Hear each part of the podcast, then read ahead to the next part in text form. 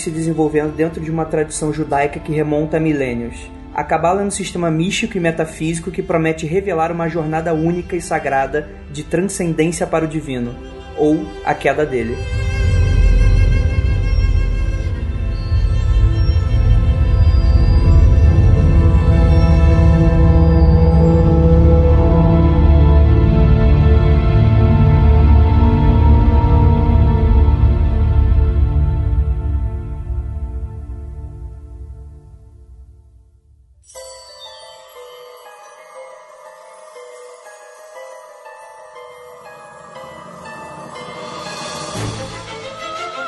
Discos voadores. Fantasmas. Criaturas horripilantes.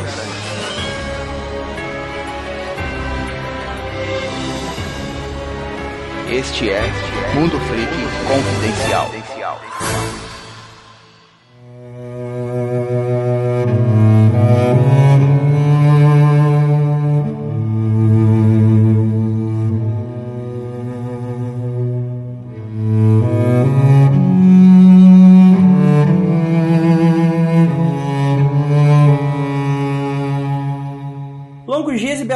Queridos ouvintes. Aqui é o investigador Andrei e hoje a gente vai se juntar para fazer mais um episódio especial para falar um pouquinho sobre ocultismo. E é claro que nesses episódios a gente tem que ter aqui o nosso especialista de plantão, né, o cara que já é reconhecidamente famoso e que em breve vai lançar aí uma obra completa sobre esse tema que a gente vai falar hoje. Por favor, Marcelo Del Débio, se apresenta aí. Tudo bom, galera do Mundo Freak? É um prazer estar aqui de novo para bater papo com o Andrei e vamos tentar passar um pouquinho do que é Cabala Hermética.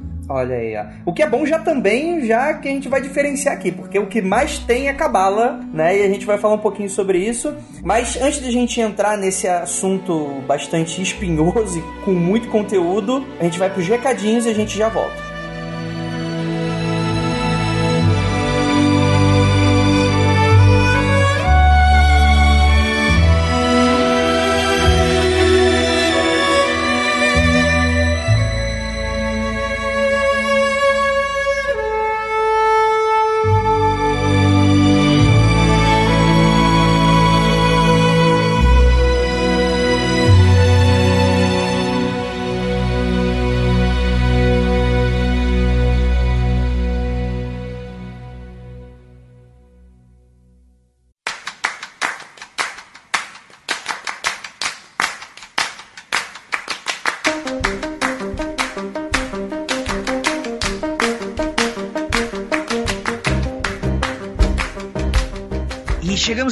Um episódio do nosso Mundo Freak Confidencial. E caraca, que podcast maneiro, gente. Eu aconselho vocês a se segurarem nas cadeiras e curtirem esse podcast que ficou sensacional. A presença do Del Débio novamente, muito legal. E eu tô aqui para dar alguns recadinhos básicos. O primeiro deles é o nosso Freak Out, que vai acontecer num bar chamado Freak Out. Olha que maneiro. No dia 23 de abril desse mês, vou deixar aí no link a data de evento com horário e tudo bonitinho. Vai ser num sábado, começa às 5 e meia da tarde. E assim, do lado da Praça Roosevelt, sem problema nenhum, no final da Consolação. Você pode ir tanto de metrô, fica do lado da estação Angabaú, do ladinho da Sé, ou de, de ônibus, finalzinho da Consolação ali. Acho que todo mundo paulistano conhece a Praça Roosevelt. Cara, vai ser legal, vai ser diferente da pegada que a gente estava tendo antes, que era uma praça de alimentação. Como lá a gente não podia ter muito um espaço mais nosso, questão de bebida e tal, não, não rolava muito bem, né? Era mais pra confraternização. Então, dessa vez a gente vai marcar num bar, que aí vai ficar todo mundo mais à vontade, mais confortável, vai poder comprar o que quiser, beber o que quiser. Beleza, gente? Então eu espero vocês dia 23, cair num sábado.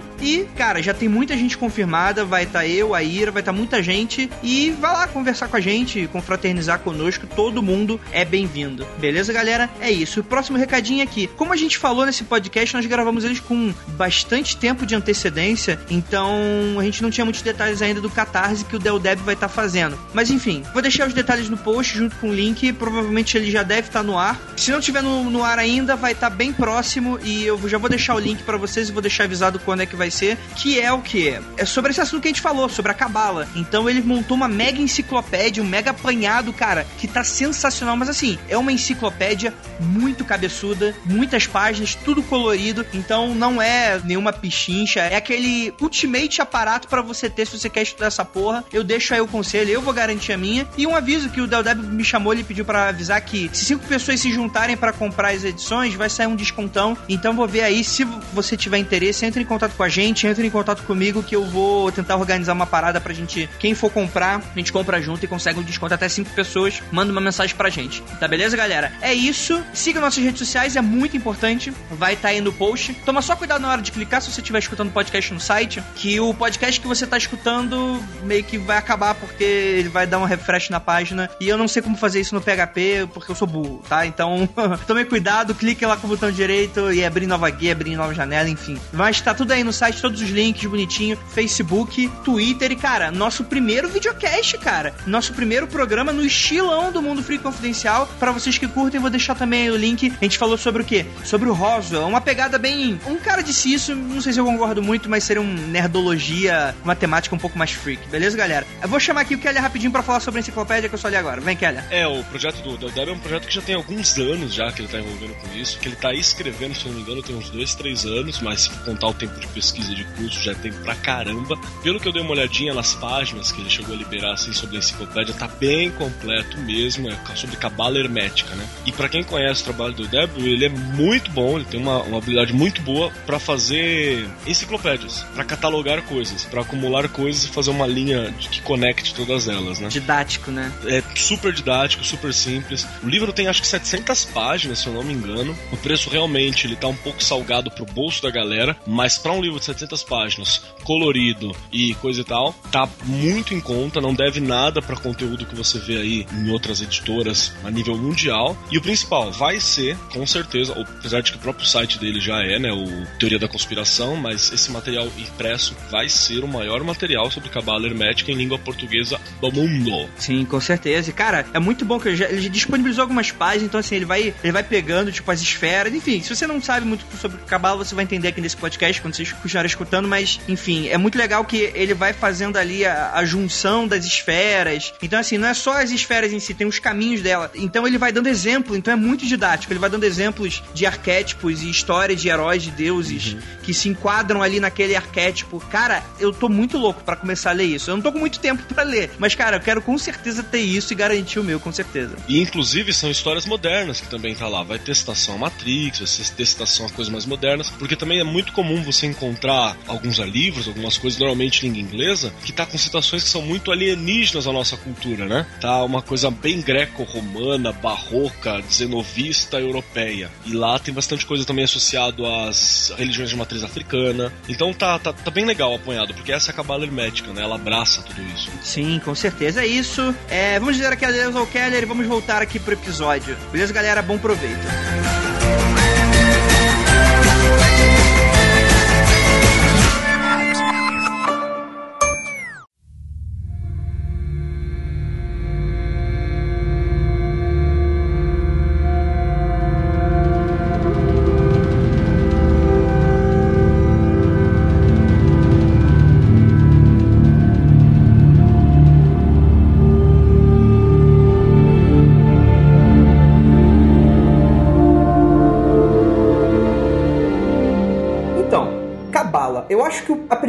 Que eu entrei em contato com Cabala foi no Trevas RPG, que inclusive você é, é o autor, né? Uhum. E, assim, obviamente é bem resumido, né? É uma, uma parte bem rasa que dá ali uma pequena noção. E a partir daí que eu comecei a notar o quê? Que existem diversas referências no nosso dia a dia sei lá, no, no, no, mundo em si. Eu acho que a primeira que eu notei, Final Fantasy VII, você tem aquele inimigo máximo Sephiroth, que é assim, foi um, um game extremamente marcante para muita gente. E olha aí, ó, Sephiroth, depois você acaba descobrindo que é a, a, forma como se dá o nome dos frutos da árvore da vida. Isso, são as esferas da árvore. Exatamente. Então eu gostaria de começar com uma pequena introdução da onde que surgiu a Cabala. E eu sei que agora vai ser o momento em que a gente vai viajar para muito tempo no passado. E aí? É, a gente tem que começar primeiro para explicar que tem não existe só uma Kabbalah, ou Cabala, ou Kabbalah, tanto faz. Mas existem várias, né? Então o nome Kabbalah que a gente conhece, está acostumado, é mais a Kabbalah judaica.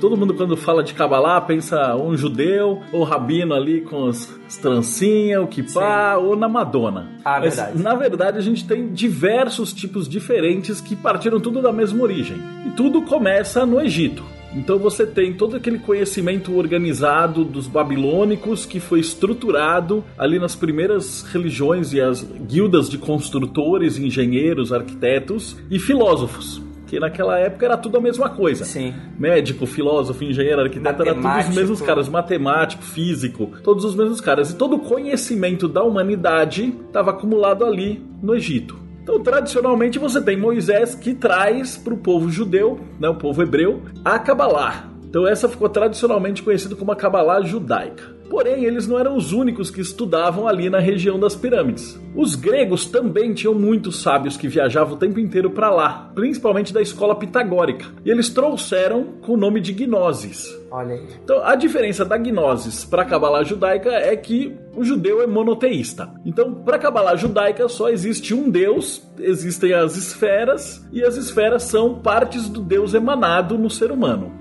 Para os gregos, Deus é a natureza. E é o todo que está para fora. Portanto, ao invés de fazer parte do ser humano, eles faziam representações antropomórficas, mais parecidas com o Egito. Então, o que, que eles faziam? Um deus da beleza, o deus da guerra, deus da força, deus da agricultura, deus da paixão. Então, cada caminho e cada esfera tinha o seu correspondente dentro da arte. Então, dentro do judaísmo, você não pode pintar, trabalhar, fazer figura, idolatria. E dentro da gnosis, você tinha total liberdade de fazer escultura, poema e, e peças. Só que ainda tem um terceiro tipo de cabala, que é chama Ifá, que é a mistura da magia egípcia com o xamanismo tribal. E esse Ifá mais tarde vai dar origem ao candomblé, voodoo, a umbanda, santeria e todas as religiões afro. Então você tem toda aquela região África, Oriente Médio, todo aquele berço cultural do que a gente tem ali de, de misticismo, e a partir daí isso começa a se ramificar para diversas outras regiões, seria algo nesse sentido. Precisamente. Então os judeus eles mantiveram o conhecimento deles fechadinho ali, passando de rabino para rabino. Os gregos eles espalharam isso. Então foi daí dos gregos, foi para os romanos, aí pegou um, um pedaço dos etruscos, aí avança para os celtas, entra em contato com os vikings, com os lusitanos, com os germanos, os visigodos, com tudo que você puder imaginar. Então todos os panteões de deuses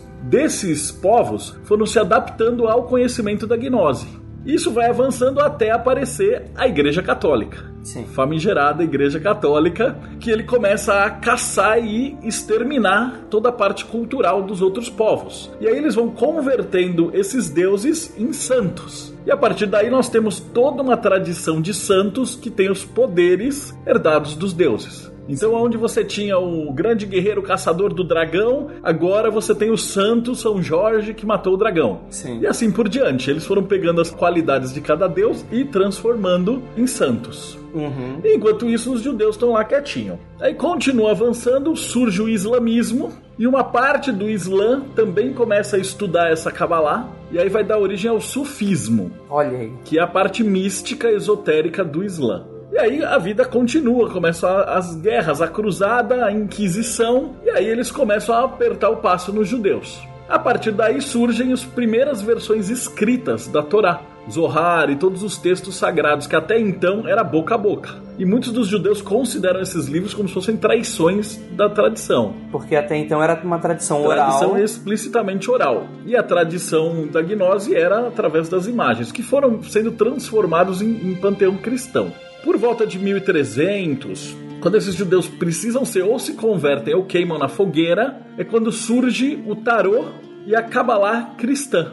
Então o tarô é uma versão da Torá com as 22 letras hebraicas que foram convertidas em ilustrações. Então a princípio timidamente dentro de ordens extremamente secretas, e isso vai sendo desenvolvido até o Renascimento. No Renascimento, o que, que a gente tem ali na Itália, né, o sul da França e Península Itálica? Você vai ter a junção do catolicismo com a Cabala judaica com o helenismo. E aí você tem as grandes obras do Renascimento. Então a volta da cultura grega, greco-romana, e a parte religiosa e a parte da Kabbalah. E o ápice da Kabbalah cristã é a Capela Sistina que ela tem toda a árvore da vida desenhada ali no Vaticano com os versículos do do Antigo Testamento, colocando todas as coisas do Zohar escondido ali no meio. Entendi. O Zohar, inclusive, que a gente ainda não mencionou, mas é o que eu até gostaria de voltar um pouquinho para tentar entender. Porque, assim, oficialmente, historicamente, o que a gente tem, a forma como a gente entende a história hoje é através de registros históricos. Porque, afinal de contas, as pessoas que tinham tradição oral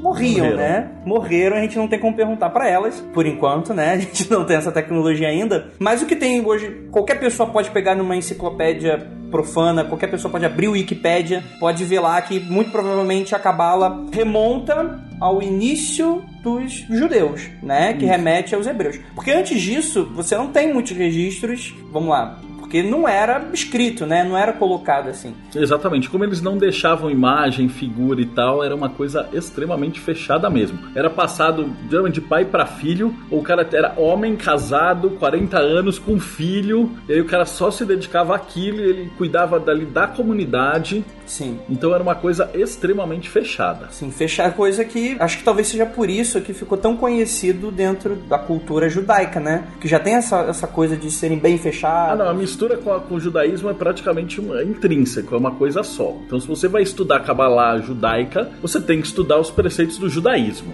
Sim. Que essa é uma das grandes diferenças para a Kabbalah cristã e para a Kabbalah hermética. Sim. Então, da Kabbalah cristã, onde a gente parou ali no Renascimento, ela vai dar origem aos Rosa Cruzes. Então, os Rosa Cruzes, depois o Martinismo, que estuda a fundo a Kabbalah cristã. E depois isso vai se juntar com os templários e toda aquela parte da maçonaria, fazendo a parte mística maçônica. Então toda a estrutura maçônica ela vem diretamente da Kabbalah. Então os cargos em loja, o ritual, a abertura, fechamento, então, toda a parte maçônica ritualística vem diretamente dessa Kabbalah cristã. Sim. E a partir daí você depois, na Europa, você vai começar o espiritismo, a teosofia, que vai juntar aquele conhecimento do Oriente, né, com a Blavatsky, e finalmente isso culmina na Golden Dawn que é onde eles renomeiam e chamam de Sim. Kabbalah hermética. Hum. Então aí você vai ter John Fortune, Lester Crowley, Israel Regardier, a galera que realmente organizou e estruturou a Kabbalah hermética. Então a Kabbalah hermética ela inclui praticamente tudo. Ela é, é uma mistura de Kabbalah judaica,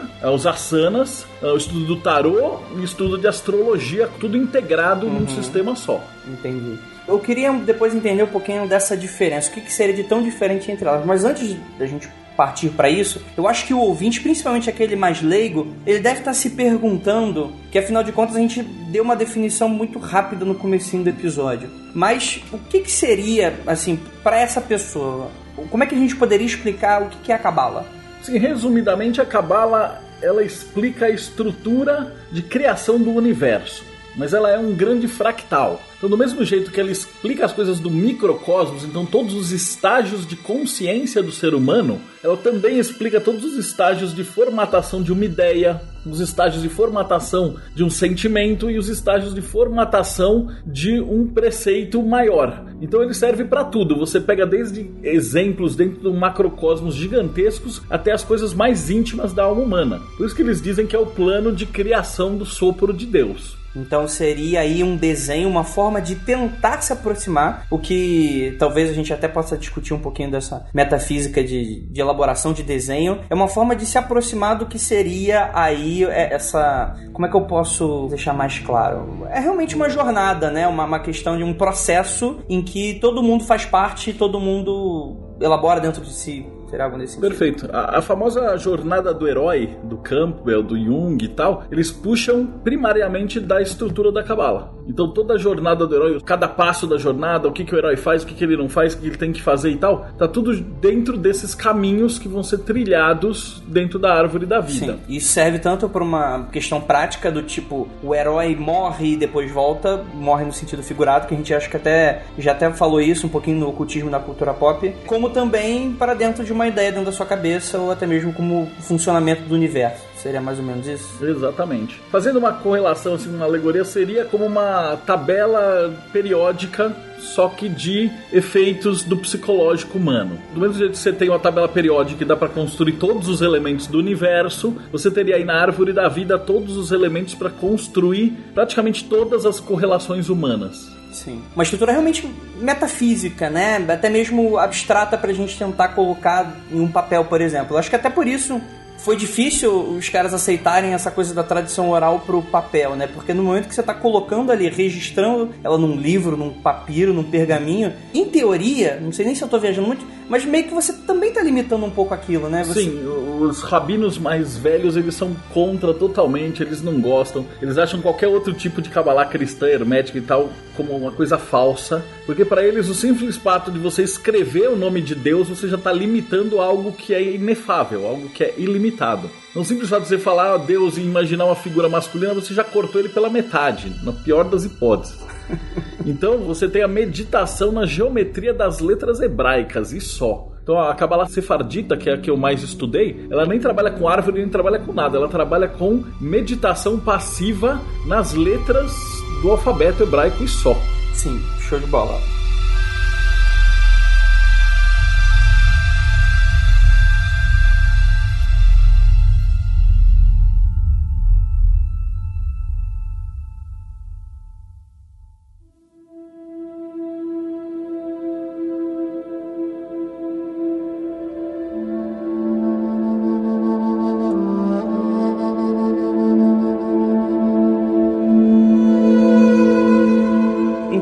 Definição que a gente está dando, né? A gente citou também essa questão de emanação. É que assim, é complicado a gente falar sobre Cabala, principalmente porque a gente vai colocar aqui coisas tão abstratas que, sei lá, ah, o que, que é Deus? Aí a gente vai ficar debatendo aqui filosoficamente o que, que pode ser, o que, que não pode ser e tal. Mas seria uma questão de energia e emanações dessa energia, emanações diferentes. Em um sentido prático da Cabala. Seria mais ou menos isso? Isso, você vai dividir, pensa numa tabela periódica tá? Uhum. Então ele é composto por 10 sefirot, esferas, e uma não esfera, que é Da'at no meio. Sim.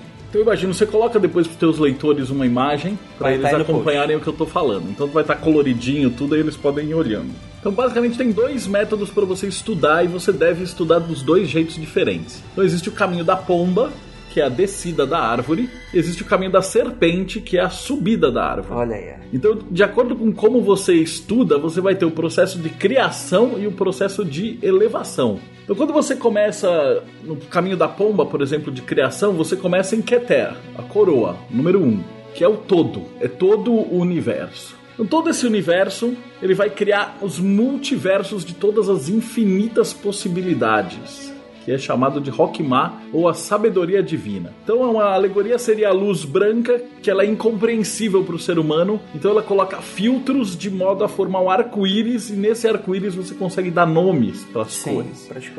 Mas isso é um negócio tão abstratamente gigante de possibilidades que aí no fim da entrevista eu vou voltar nisso só pra gente Opa, pegar o fio da meada. Eu vou descer e depois eu subo. Uhum. Depois, se você tem milhares de possibilidades, você vai fechar em binar, que é primeiro vértice ali do triângulo superior. Sim. São três triângulos e um ponto final, Sim. que é o reino no fim. Então, esse triângulo superior vai fechar em binar, que é quando você termina uma ideia. Então, por exemplo, se Rock Maia são milhões e milhões de espermatozoides, a hora que vai fechar em binar é um óvulo. A hora que juntou fez um ser humano, um universo. Do mesmo jeito que você teria uma ideia, por exemplo, você está fazendo prova, a prova acaba às 5 da tarde, até às 4h59 você pode rabiscar o que você quiser no papel. Às 5 horas o fiscal passa, você entrega algo para manifestação. Uhum. Ou uma ideia numa agência de publicidade.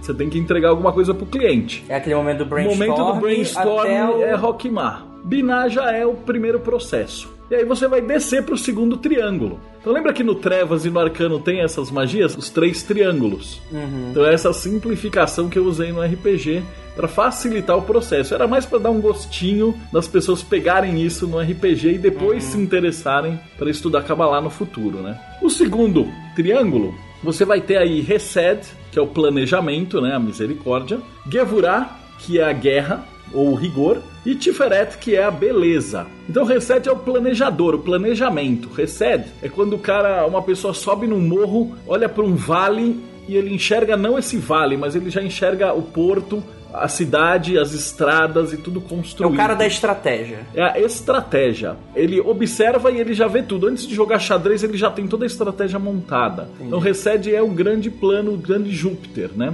E Gevurah é o rigor, é onde você vai cortar tudo que for errado ou improvável. Então, pra você ter aquela cidade que a gente imaginou, em Resed, você vai ter que cortar as árvores, canalizar o rio, trazer os barcos, e você vai ter que efetivamente cortar tudo que não for a sua cidade. Do mesmo jeito que quando você idealiza um bloco de mármore, você vê a estátua dentro. E Gevurah você vai lapidar e tirar tudo aquilo que for pedra bruta para sobrar a pedra polida dentro da sua estátua. Perfeito. Quando você imaginou todo esse processo, você fecha em Tiferet, que é o centro da árvore, que é a parte dourada, o sol, que é a beleza. Então tudo na natureza é beleza. Então você olha um escorpião, o escorpião é beleza. Porque diante da natureza e diante de toda a evolução, aquilo é a melhor máquina que a natureza chegou para fazer aquilo que ele faz.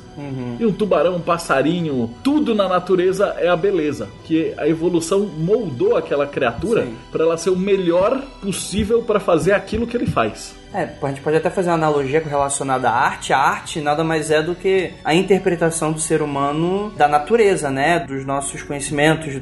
A gente tentando colocar toda aquela coisa bela que a gente tem à nossa volta e fazer uma representação daquilo. essa representação é Tiferet. Então, vendo, analisando aí essas seis Sefirot, a gente teria o que? No nosso exemplo lá da agência de publicidade, você teve a ideia, fez o brainstorm e tem um projeto. A segunda parte da negociação é com o cliente. Então, recebe é você apresentando o projeto. Falar, olha, eu fiz aqui a minha propaganda de pasta de dente, mas tem o Brad Pitt acordando com a Angelina Jolie e tal. Aí seu cliente fala, olha, meu amigo, eu só tenho tantos mil reais, não vai rolar.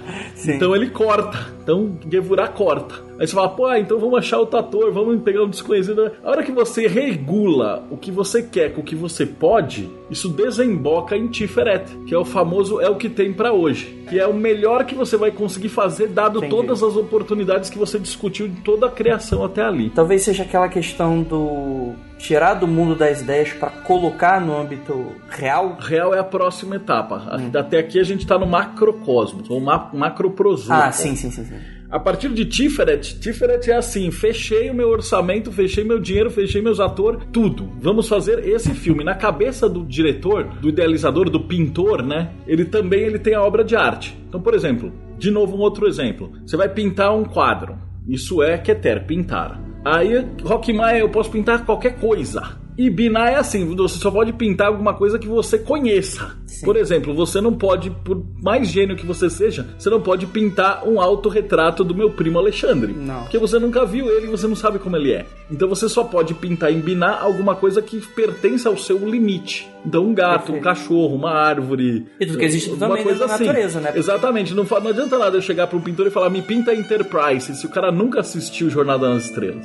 Sim. Então o limite da consciência dele vai estar sempre em Binar. Aí uma vez que o pintor definiu o que ele quer, ele vai projetar. E aí isso é Resed. Ele vai imaginar uma árvore na vila onde ele morava quando ele era criança, etc, etc, etc. E Gevurah vai dar os limites. Que tinta ele tem? Que canvas ele tem? É no computador? É no guache? É no giz? É no pastel? É tinta óleo? A hora que ele moldar tudo isso, ele vai fazer Tiferet. E antes do cara dar a primeira pincelada no quadro, ele já tem a árvore ideal manifestada nessa verdadeira vontade. E aí a gente vai para a próxima parte, que é o terceiro triângulo, Que é o do. que é o de manifestação, que é onde você vai criar no final da- das contas. Uhum. Aí você vai ter Netzah, a emoção, Hod, que é a, a inteligência ou a razão, e Yesod, que é a fundação ou a gestação. Deixa, deixa eu. Vou tentar chutar. Vou tentar chutar nesse processo. Vamos lá. O primeiro é Emoção. Emoção. Netzah então é a seria. musa inspiradora. Então se- é isso que eu ia falar. Inspiração. O outro é a técnica. O outro é o poeta. Eles trabalham junto, a musa de um lado, o poeta do outro. Que é o- A técnica é você pintar com a pintura, com a técnica que você aprendeu. Uma escola de pintura, uma técnica na raça, talento, etc. E por último é a realização E o final dois. é a gestação, é o ventre. É o ato de você pincelar o quadro. Entendi.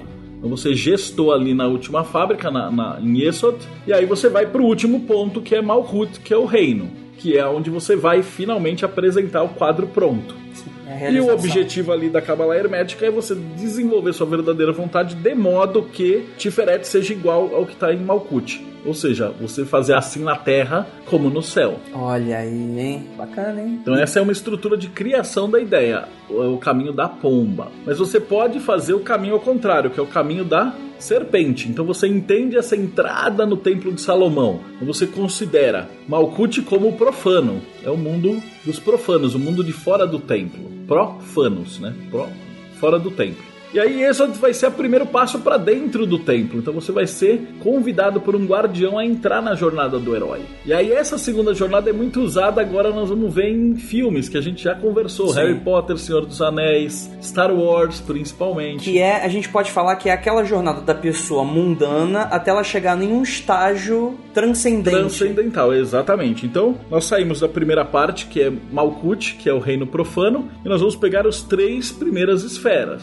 Ou as três últimas, né? Agora a gente tá indo de baixo para cima. Então, Yesod primeiro, depois Rod, depois Netzah. Então nós vamos ter sempre um iniciador, que é o cara que vai remover esse profano para dentro do templo. Então, por exemplo, Harry Potter, ele era o mago mais fodão, etc, etc, mas ele morava com os trouxas e não Sim. sabia que era um super mago e morava ainda numa câmara de reflexões, né, debaixo do armário Sim. né, trancado numa salinha escura, num caixão ali. O Luke Skywalker também, ele não sabe que ele é o super né? Jedi e tal, ele é com fazendeiro com os tios. O Neil, ele é um O programador. Neil é um programador e não sabe que ele é o escolhido. Bilbo lá, o bolseiro, é um Zé Coitado lá com o anel e não sabe que ele é o escolhido pra Sim. queimar o anel. E assim por diante. E quem traz ele pra dentro é justamente o gestação, né? Agora, no, no caso, uma mãe. Então pode ser o Morpheus, no caso do Neil, é o Hagrid pro Harry Potter, ah, e assim por Mentor. diante. É um, um primeiro mentor que vai trazer o personagem pra dentro. E aí você tem os dois companheiros que representam aí a consciência, né? O grilo falante do Pinóquio. Né? O Pinóquio também é essa história, né? A gente vai ter até baleia no final, o Gepeto, etc.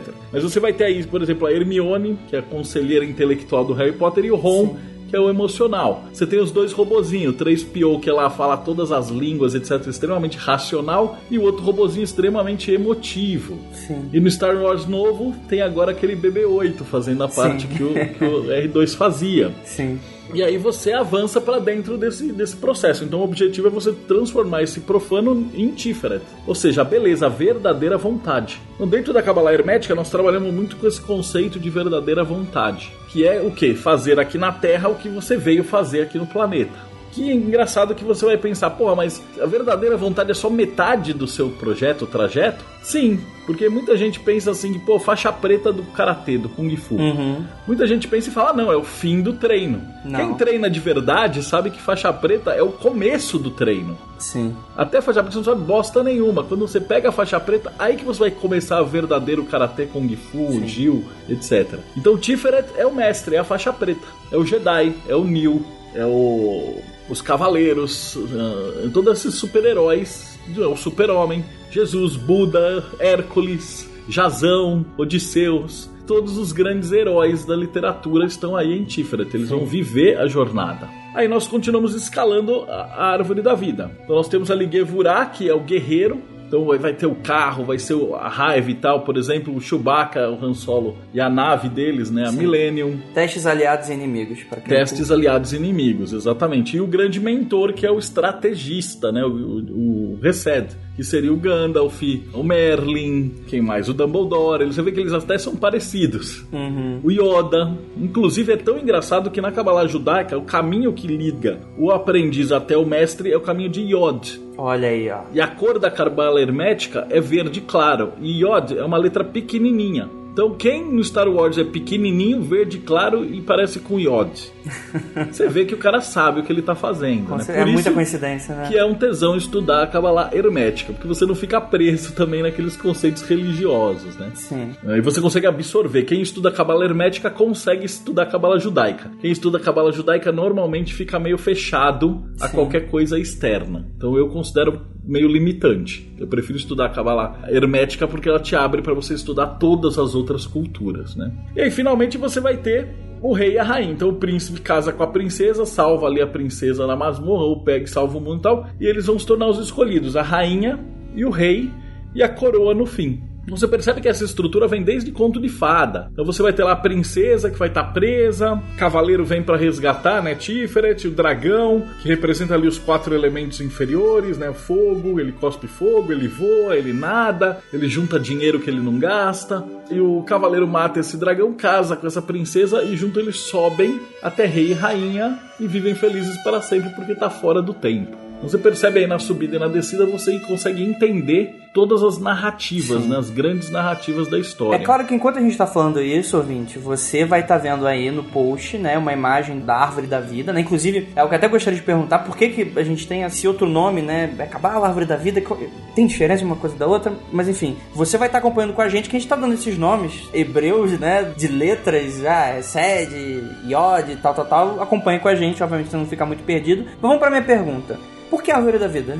A árvore estava acompanhando o ser humano desde a criação, quando o pessoal saiu do mato e começou a andar ereto, você tinha as árvores sagradas. Você percebe que isso desde, por exemplo, o primeiro texto realmente uh, iniciático grego, né, a Ilíada e a Odisseia, a Odisseia inteira gira em torno de uma árvore de oliveira. Olha aí. E a Bíblia você tem toda a parte da árvore, né? Vai ter o sacrifício do filho, e Moisés sobe e vê a salsa ardente, árvore pegando fogo. Então você tem toda uma estrutura de árvores da vida. É, tem a Yggdrasil nas também, né? linguagens. Né? Para os nórdicos você tem a Yggdrasil, a grande árvore dos mundos. Então vai estar sempre relacionado. Cada cultura tem a sua árvore, né? Para os africanos é o baobá, é a chamada árvore da vida, e assim por diante. Então tá sempre nessa filosofia que a árvore sagrada, que deu os frutos, que dá madeira, que dá tudo. E aí eles aproveitaram esse nome para essa estrutura lógica. Como ela, ela se ergue como uma árvore espiritual, então ficou essa nomenclatura. Então eu diria que a, a Kabbalah ela é um pouco mais ampla, porque ela englobaria os estudos da árvore da vida, mas ela também englobaria os estudos da Kabbalah judaica que não tem árvore.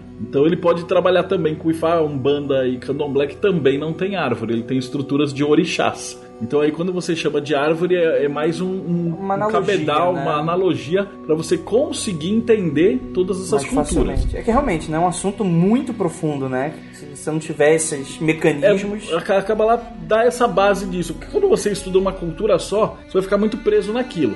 E quando você entende essas analogias, você tem que entender que a analogia não é igual, não é um sinal de igual, é um sinal que é semelhante. Sim. Então, por exemplo, Ogum não é Thor, que não é São Jorge, que não é o Chewbacca, que não é a ira, que não é a diligência que não é Lancelot, que não... mas todos eles são Gevurah. Então a gente imagina como uma grande gema, vamos dizer assim, uma joia multifacetada. E cada vez que você enxerga um pedaço desse divino, você enxerga um pedaço da, dessa emanação você de Deus. Você divide para compreender melhor como as sete cores do, do arco-íris. Exato, né? mas aí você vai ter que juntar tudo. Você tem que entender que o, o vermelho, o carminho, o roxo, o bordô, o sangue, né, são tudo vermelhos. Entendi. A, a, capa do disco do Pink Floyd tem alguma coisa a ver com isso? Ah, sim, eles eram estudantes. A capa do disco do Pink Floyd é a passagem de Keter para Rockmar, é a tradi sim. tradicional prisma. Olha aí, pra quem curte aí. Quem gosta.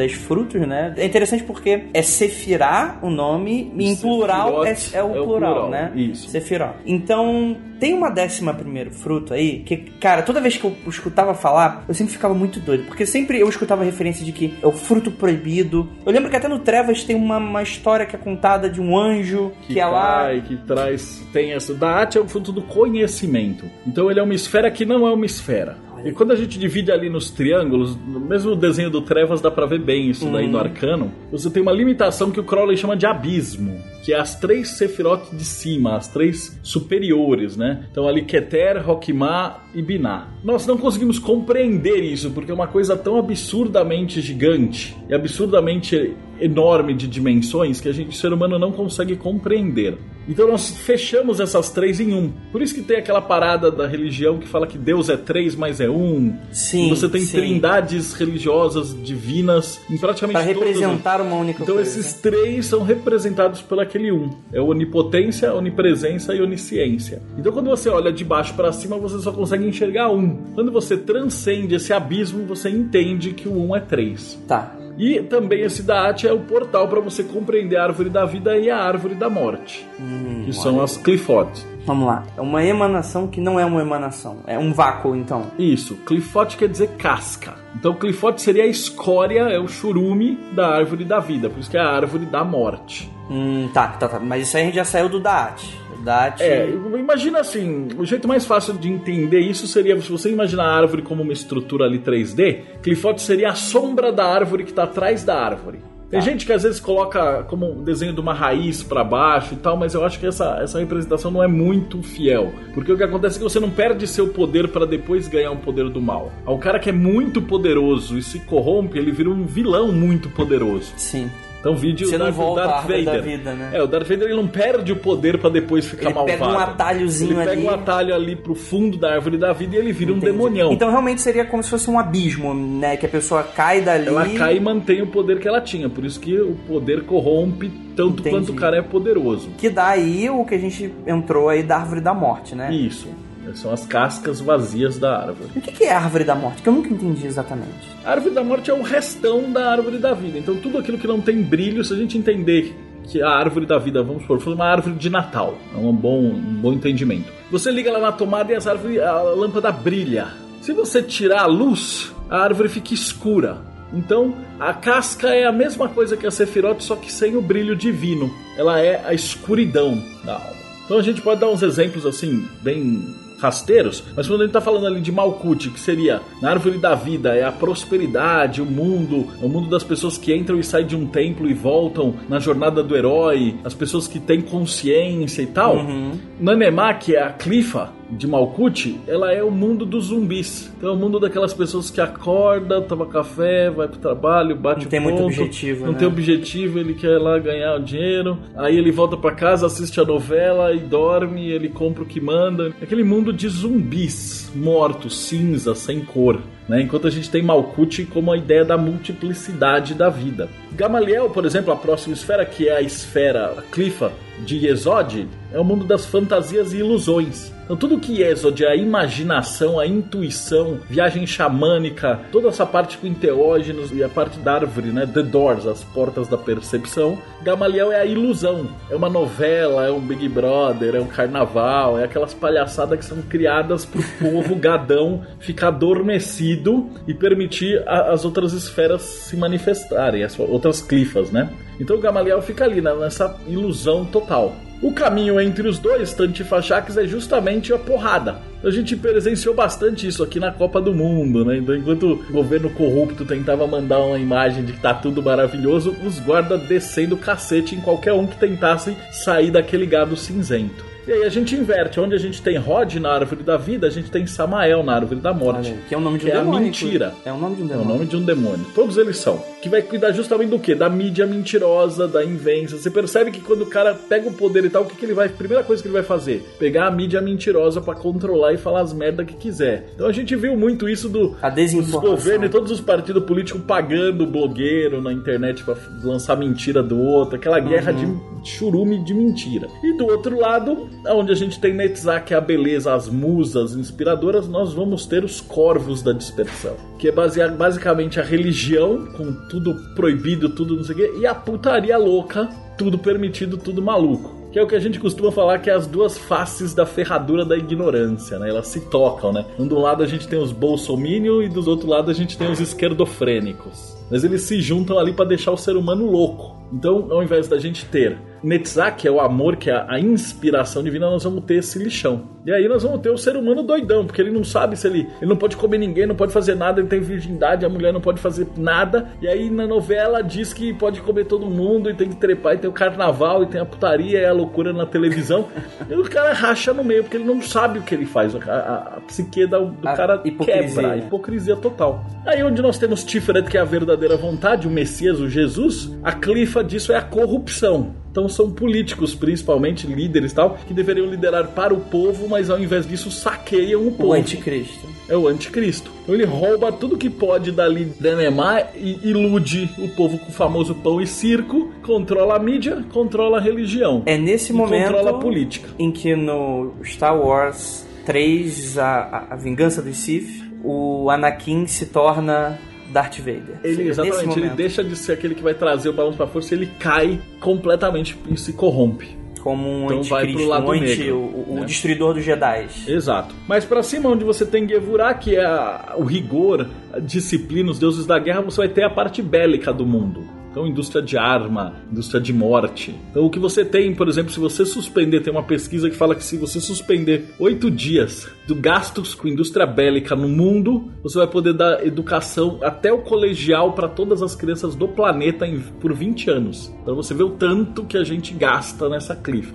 Bom, quando como tá escuro o planeta. E finalmente recede que seria a prosperidade, a, a riqueza, né, a a natureza e tal. Você tem as indústrias químicas, lobistas, bancos e poluidoras. Seria, seria aquele momento que o Scar toma, né, no Rei Leão, toma controle da região e fica aquela coisa tudo cinzenta. Tudo cinzenta e tenebrosa, exatamente. E lá em cima a gente tem, ao invés da expansão e a contração, de um lado a restrição e do outro a loucura. Então, de um lado, ele pega toda essa informação para ser, o ser humano sair desse churume ali embaixo e estudar, e ele omite isso. Então é a falta de informação, a falta de divulgação, a falta da mídia, a falta de interesse de omitir que as pessoas busquem conhecimento. E do outro lado, é a própria internet, que são os causadores de escrotidão. Então você tem uma informação certa, um blog que interessa num mar de 500 lixos esquizotéricos. Então é uma quantidade de maluco doido. Você pode reparar que quanto mais doido, mais retardado, mais idiotice a pessoa fala, mais seguidor vai ter. Assim, que ela fala o que os outros querem ouvir. E aí a coisa degringola totalmente. E finalmente aí você vai ter o gêmeo de Deus lá em cima, que seriam forças extrasolares, né? O próprio espírito de Cthulhu e os Old Ones para trazer a loucura e a destruição dentro do sistema solar. Sim, Então, resumindo bastante, sim, bastante, seria, bastante. seria essa. Claro, por exemplo, para você ter ideia, o curso básico que eu dou de Kabbalah são 8, 9 horas. de- Eita. mas Clifox são mais 8 horas. Então é uma coisa assim que demora bastante. Isso é só o básico, né? Eu conversando com o Rabino, eu perguntei assim uma vez: quanto tempo demora para aprender Kabbalah? Ele falou assim: ah, algumas vidas. É, talvez até mais, né? Se você tentar enxergar isso como a completude do universo, de caso você acredite né, de Deus, de uma energia única, é realmente, cara, até mais do que isso, né? Até o infinito e além, né? Agora é que, é que interessante. Então, a árvore da morte é um reflexo direto negativo, né? E isso é até interessante porque na cultura pop a gente tem diversos elementos que são parecidos com isso, né? Que é até simples do ouvinte conseguir imaginar. Sei lá, tem o. o... Ah, o próprio imperador, o lado negro, eu acho que Sim. ele expõe brilhantemente isso porque é o que ele fez com base, né? Uhum. Então todo mundo, às vezes você vê, pega esses sites retardados de saltanista da vida de, de Facebook, cara, não, vamos estudar LHP, eu vou dominar a Clifford. O cara é um imbecil completo. É impossível dominar o lado negro, você só Sim. pode ser explorado pelo lado negro. Sim, é uma questão Então, de evolução ou desevolução. Exatamente, você acha que você vai entrar pros comensal da morte, mas já tem um Voldemort lá, que tá lá antes de você. Sim. Então, na verdade, esse cara que já tá lá antes de você, ele só quer mais escravo. Caramba, Aí velho. você pergunta, "Ah, por que, que esses caras que escrevem de LHP falam que é tão bom, que é tão bom? Aí você faz uma pergunta assim: se eu quiser levar você, ouvinte, pra ser prostituta escrava lá Turquia, que tipo de propaganda eu faria? Assim, propaganda 1. Venha comigo para você ser uma prostituta escrava na Turquia. Ou propaganda 2. Venha comigo que a minha agência você vai ser uma modelo internacional passeando pela Europa. O otário só vai descobrir que ele acabou de virar uma prostituta escrava na Turquia a hora que eu tirar o passaporte dele. Sim. É aquele, é aquele famoso malandro, malandro, mané, mané, né? Exatamente, você vende a farofada e aí, você tem aquela galera retardada baixando ritual satânico da internet, fazendo essas bostas de ritual em motel, em banheiro da casa, né? Dando sangue e tal. É? E aí a hora que o cara percebe, ele tá cheio de egum e tá vampirizado até não poder mais. E a vida do cara virou uma merda e ele não sabe por quê. Calma aí, mas você já acha que soube de história de gente que vai pra motel fazer essas- Várias, várias. É toda semana nego escreve desesperado. Ah, eu fui no site tal, fiz um ritual, me fudi, me ajuda. Ai, tipo, é Deus. direto, é direto. A gente avisa no blog e tal, mas não adianta, né? Como diz o Crowley, os escravos servirão. Então, existe uma, uma personificação material dessas coisas? Porque assim, Sim, sim, tudo vibra. Tudo vibra pelo hermetismo. Então, se você estiver pensando numa personificação material, sei lá, de, de da clifa de Resede, por exemplo, que seriam as indústrias poluidoras. ah, A sim. gente acabou de ter o exemplo aí da barragem que fez um caldão assim lá. E como tá ligado ali na corrupção, a gente vê que quando a gente tá gravando aqui deve fazer o quê? Uns seis meses e ninguém fez porra nenhuma. Não. E daqui a pouco vai romper outras barragens Sim, ali. sim. Então é isso que acontece. Uma, uma clifa alimenta a outra clifa. E vai tudo É todo um descarregando sistema, né? lá embaixo, todo um sistema. A mídia tá comprada e os religiosos falando dele, então tudo é coordenado para um coçar as costas do Olha, outro. Ó, dentro dessa, dentro dessa especulação nossa, então a gente poderia dizer que existe um grupo inteligente por trás disso tudo? não encarnado, mas sim, existe uma força inteligente, consciente, que está responsável por isso. Eita! E aí, hein, ouvinte?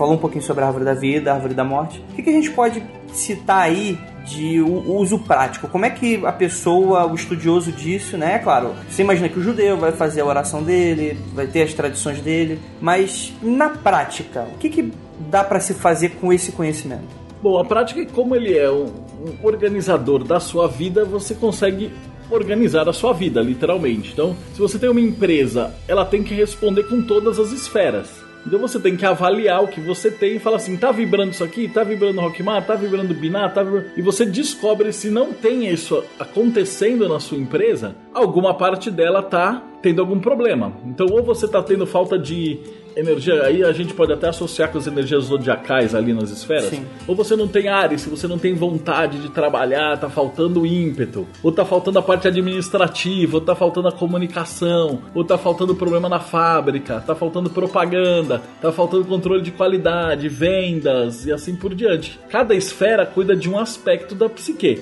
Como isso pode ser um grande fractal, isso também vale para governos, para empresas, para ONGs. Então, quando você aplica a Kabbalah, você equilibra a sua vida e fala onde é que eu tô cagando aqui. E aí você consegue corrigir isso. E uma vez que você corrige tudo, é como um fluxo administrativo e as coisas passam a funcionar. Fala que os, ah, os judeus dominavam esse segredo e tal. Na verdade, o que eles dominavam era uma estrutura para eles organizarem a vida dele. Então, mesmo se você, leitor, foi tipo um ateu completo, assim, não acredita em porra nenhuma e tal, entenda que isso são aspectos psicológicos. E você não precisa, ah, não é nenhuma magia, álcool pocos, não sei o que. Você vai estudar aspectos administrativos da sua empresa, aspectos administrativos da sua vida. E você vai tentar procurar o que é que você está fazendo, o que é que você não está fazendo. Por isso que tem tanto livro que fala ah, cabala do dinheiro, cabala do amor, cabala do não sei o que lá. Porque se você seguir essa estrutura, você vê se o seu relacionamento tá bonitinho, se a sua empresa tá bonitinho, se o seu projeto intelectual tá bonitinho, se a sua vida física tá bonitinha. Então, arrumando isso daqui, você arruma o que a gente chama dos quatro elementos, né? A parte física, a parte intelectual, a parte emocional e a parte espiritual filosófica. Então a Kabbalah ela pode ser estudada por basicamente qualquer pessoa. Eu sempre brinco que se você vai pro hermetismo, não importa quem tiver certo, você ganha. E se os ateus tiverem certos, significa que a hora que a gente morrer, acabou. Não significa que, na pior das hipóteses, ao invés de assistir novela e ver jogo de futebol e tal, você estava estudando história da arte. Então, estudar o hermetismo vai te facilitar, por exemplo, você enxergar um quadro da Renascença, aprender por que, que o cara pintou aquilo, compreender, adquirir cultura e pegar uma cultura muito maior. Você vai entender uma ópera aqui que tem a metalinguagem por trás das grandes óperas, das grandes construções, da arquitetura, da, da história. E no final das contas, se você morreu, o tempo que você gastou na Terra podia ter sido gasto jogando LOL, podia ser gasto entendendo história da arte. Cada um fez o que quer. E você estudando hermetismo, você vai ter uma boa vida. Além do que, se você buscar a verdadeira vontade, você vai ter que tentar ser o melhor naquilo que você se propôs a fazer. Uhum. Então você vai deixar algo positivo para a humanidade, ateu ou não. Supondo que os espíritos espiritualistas estiverem certos, quando você morrer, você reencarna. Se você estiver fazendo a sua verdadeira vontade e estiver trabalhando nesse ímpeto, quando você morrer, pela teoria, você vai voltar para continuar o que você está fazendo. Então, se você gosta de música e é músico, na próxima encarnação você vai ser um músico melhor, vai, vai virar um gênio da música, vai trabalhar com a música tal. Então, você vai sempre seguindo a sua verdadeira vontade. E se os crentes tiver certo, você vai estudar hermetismo, é coisa do capeta. Quando você morrer, você vai pro inferno. Mas aí a hora que você chegar no inferno, você vai falar assim, cara, eu sou amigo do Deldeb, eu estudei lá. Aí eu provavelmente, se os evangelhos estiverem certos, pelo pequenas igrejas, grandes negócios, o diabo já deve estar me separando um conglomerado lá. Claro, e aí eu arrumo, arrumo, uma boquinha para vocês. E aí, se os crentes estiverem certos, quando vocês morrerem, vocês vão passar o resto da vida chicoteando o crente que vai pro inferno. Então não tem como perder. Não tem, é win-win-win, né? Win-win-win. que legal. A gente, a gente chegou até a comentar isso em outro episódio do é, falando sobre a organização dentro de sociedades discretas e sociedades esotéricas que vem diretamente disso. A gente está voltando a falar isso.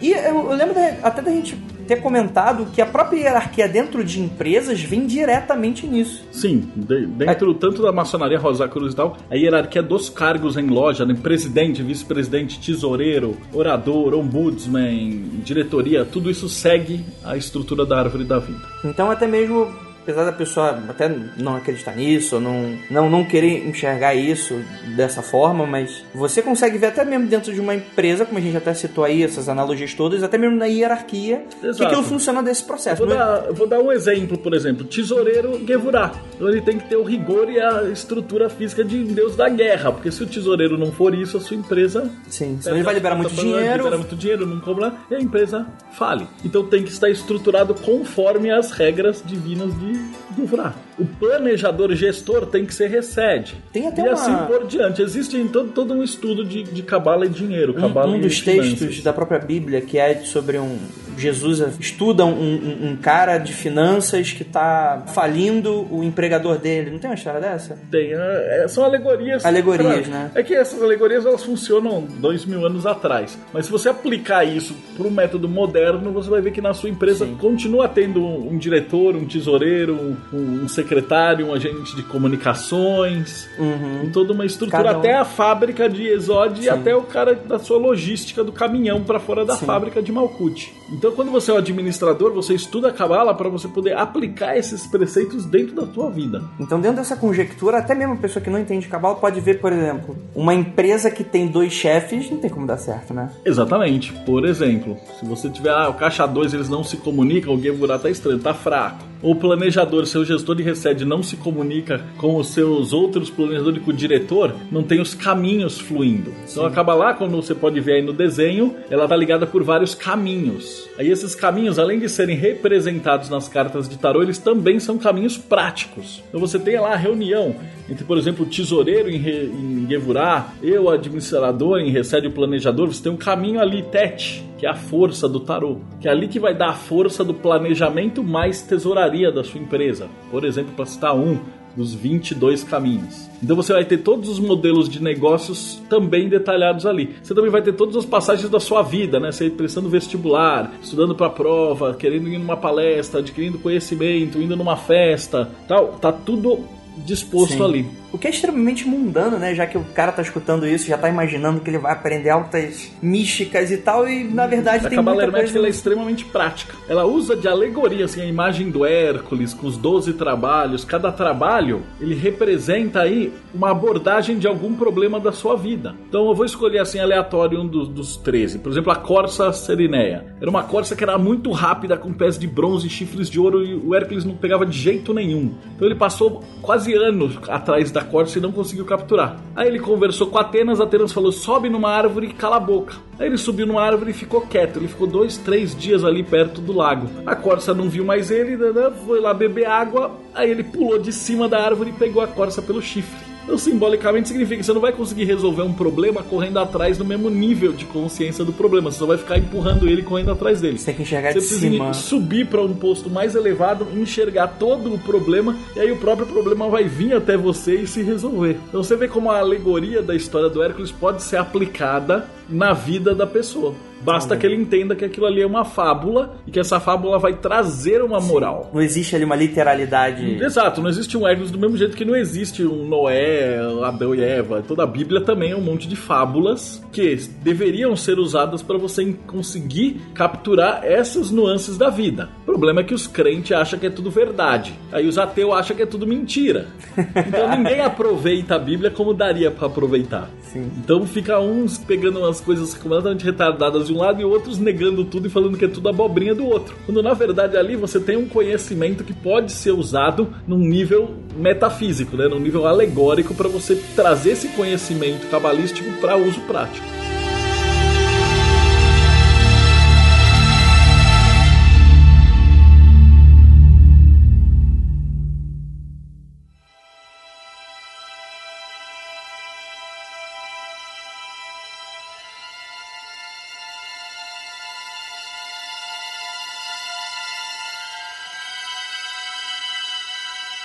A gente citou o tarô algumas vezes aqui. Lembrando os ouvintes que a gente já teve um episódio sobre o tarô, vai estar linkado aí. E que qual é essa relação? Depois eu vou perguntar também da astrologia, que a gente não tem um episódio ainda, mas eu tenho certeza que os céticos vão pular da janela quando a gente fazer. O tarô, qual é a relação dele com a cabala diretamente? O tarô ele tem ah, 22 arcanos que representam as 22 letras hebraicas. A questão é que dentro do hebraico você a letra não é um fonema. Então quando a gente fala assim, ah, Marcelo, M-A-R-C-E-L-O. O que, que significa? Nada. Ele vem de Marte, martelo, etc. Mas o M não quer dizer nada, é um fonema. Dentro da linguagem hebraica, o M ele significa men, ele traz uma historinha junto. Então, quando você traz essa historinha, você conseguiu colocar no tarô um desenho que representa essa história. Então, por isso que lá tem o mago, tem, ele tem ali a, a mesinha dele com os quatro objetos, o louco, tem um cachorro morre- mordendo a bunda dele. Ele presta tá- consciência, né? Que tá meio que avisando ele então que ele você vai tem cair. um monte de coisa ali. Então você tem sacerdotisa, tem cara, qualidades e pequenos objetos nas ilustrações que remetem para o símbolo da letra.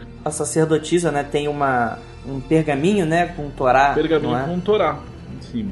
Então você remete para um estudo das letras. Então era um jeito de você alfabetizar alguém que era analfabeto com as letras hebraicas. E aí ele seguiu por isso. Ele foi para Marsella, então você tem essa estrutura. Os arcanos menores eles são as esferas nos mundos. Você vai ver que o tarô normal, as cartas mesmo de baralho de truco, baralho de pôquer, ele vai de as até 10 vezes 4 naipes. Ou seja, é a, é a árvore da vida dentro da terra, do ar, da Putz. água e do fogo. Então os arcanos menores eles refletem essas esferas nessas nomenclaturas. Então quando você pega, por exemplo, no tarô um 5 de bastões, você está falando ali de Gevurah espiritual, Gevurah do fogo. Quando você pega um 7 de taças, você está falando ali de Netzah de água. E aí quando você entende o que é isso, vem a tal da interpretação simbólica. Que também o tarô nesse ponto como um repositório também não tem nada a ver com oráculo e com, com gente prevendo o futuro. Então se você é ateu, você pode estudar o tarô a fundo para entender as nuances de história da arte de novo de consciência. Então, se você é um escritor, você vai fazer uma narrativa pelo tarô, ela vai ficar muito mais vívida, muito mais realista, com personagens muito mais profundos do que se você simplesmente inventar do nada. Porque ele vai ter uma coerência de processo. Então, mesmo se você falar, ah, não tem, não preve futuro, bosta nenhuma, não, não, o tarô ainda assim é extremamente útil de ser dominado por um ateu. Mesmo se você ignorar completamente a parte oracular. Ah, se, é, se a gente colocar de simbolismo e, e arquetípico, Com certeza, né? É algo que é a minha paixão mesmo. Eu tenho mais de 300 tarôs, mas Olha eu não aí. gosto de tirar. eu gosto da arte deles. Eu compro tarô, eu vou juntando ao longo do ano, dois, três. Aí compro de uma vez só na Amazon, meu presente de Natal.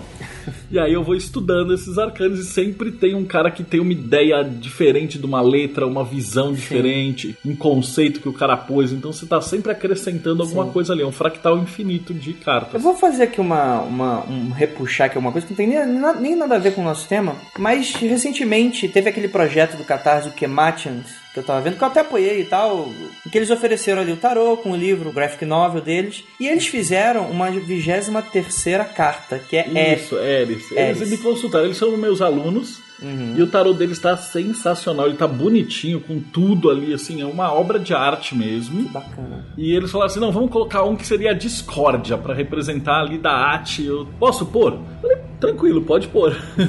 ele vai representar o quê? O, o arcano que não tem, que é, que é aquela conexão. Eventualmente existem tarôs que você pode colocar outros caminhos, né? Então existem tarôs, por exemplo, do século XIV, que existe uma carta chamada Navio de Guerra que depois saiu fora. Que ele conecta esferas ali que não estão conectadas no simbolismo oficial, mas que existem. Então, porque metafisicamente falando, você tem todas as esferas conectadas com todas as esferas. Como a nossa estrutura ela está centrada ao redor de Tiferet, então algumas são invisíveis. Mas uma vez um ocultista chamado Sérgio Paca me falou assim: ele imagina a árvore da vida como um enorme cubo de Rubik.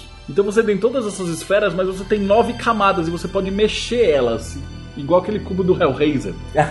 Quando você mexe elas, aparece ou não um caminho novo que é apenas uma releitura de um caminho que já tinha, né? Você brincar com as possibilidades. Brincar né? com as possibilidades, que foi o que eu fiz no livro de cavalo que eu tô fazendo. Então eu conecto todas as esferas com todas as esferas. Então deu um puta trampo, né? Mas é como eu já tenho a Sim. experiência da, da, mitologia e tal, eu consegui achar não um, mas às vezes mais de um arquétipo de deuses diferentes, de culturas diferentes que conectam todas as esferas da árvore com outras esferas. Você encararia, tipo, o caminho entre elas como ali a Exatamente, é uma delas. característica. Então você tem, por exemplo, de um lado um deus da magia ali entre Rod e Yesod, seria Tote, por exemplo, um deus feiticeiro, um deus mago, um deus tal. E você ao mesmo tempo tem uma deusa Yesod da magia que conecta com Rod, Circe, Hecate e as deusas magas. Então quando você coloca aqui, eles acabam formando um mosaico de deuses. Entendi. Tanto que quando eu for para financiamento coletivo, até espero talvez fazer um pôster com essas imagens montando a árvore da vida como um grande mosaico de deuses. Que bacana.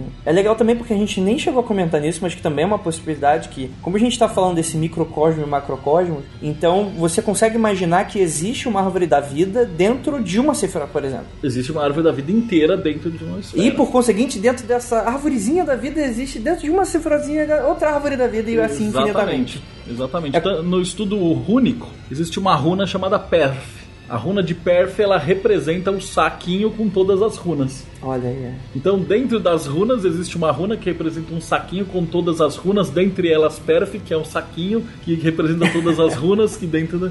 e assim você abre um fractal. Olha aí, que bacana. E é interessante porque, fazendo aquela analogia das sete cores do arco-íris, a gente tem não são sete cores de verdade. Não, são bilhões. São. A gente... Não, a, a gente nem a gente não consegue nem o nosso espectro de cor, a gente não consegue enxergar. Não é só se a gente for uma daquelas libélulas doida que tem na natureza que enxerga 10 milhões de vezes mais que a gente. Mas se você prestar atenção no arco-íris, você vai ver que, por exemplo, o laranja, ele não, se, não tem um riscozinho ali e de repente ele é vermelho. Não, vai ser uma laranja, uma laranja que vai avermelhando, né, até chegar no vermelho. Um vermelho que vai ficando roxo até chegar no azul e por aí vai, e a gente vai em infinitos, e isso é muito complexo.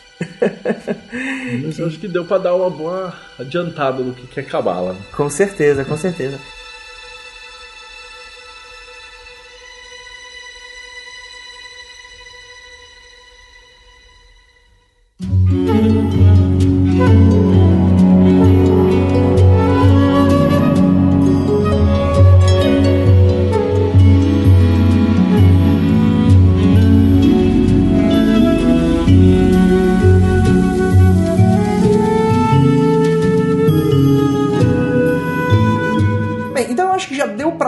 Sacada do, pelo menos, como é que a pessoa entende mais ou menos a definição, como é que funciona, para que que funciona, né? Se você consegue ainda colocar um porquê que funciona sobre a cabala. Tem alguma coisa que faltou? A gente falou um pouquinho de tudo, né? Eu acho que não. É, pra quem tá estudando e ficou interessado e tal, minha paixão pela Kabbalah justamente foi história da arte. O pessoal que já me conhece, eu sou professor de história da arte, arquiteto com especializações, né? História da arte semiótica, e a minha grande paixão de estudar Kabbalah foi justamente compreender a metalinguagem dos quadros do Renascimento. Mas a hora que você descobre que isso não é só isso que você pode aplicar pro Indiana Jones e para tudo, é um negócio que é fascinante. Sim. Então vale como assim uma uma metacultura que você vai adquirir que é pro resto da sua vida. Nunca mais um filme clássico, um livro clássico, uma mitologia vai ser a Sim. mesma coisa. É uma coisinha que eu fiquei de perguntar. Astrologia. Hum. O que, que a gente tem aí relacionado à Cabala? Sendo que a gente nem gravou um episódio ainda sobre astrologia, mas eu tenho certeza que esse episódio vai ser muito amado, pessoalmente. Astrologia é a correspondência, sim, é uma linguagem simbólica também, é uma metalinguagem. Astrologia você tem que dividir ela em três partes. Duas delas são ciência incontestável e a terceira é a que dá problema.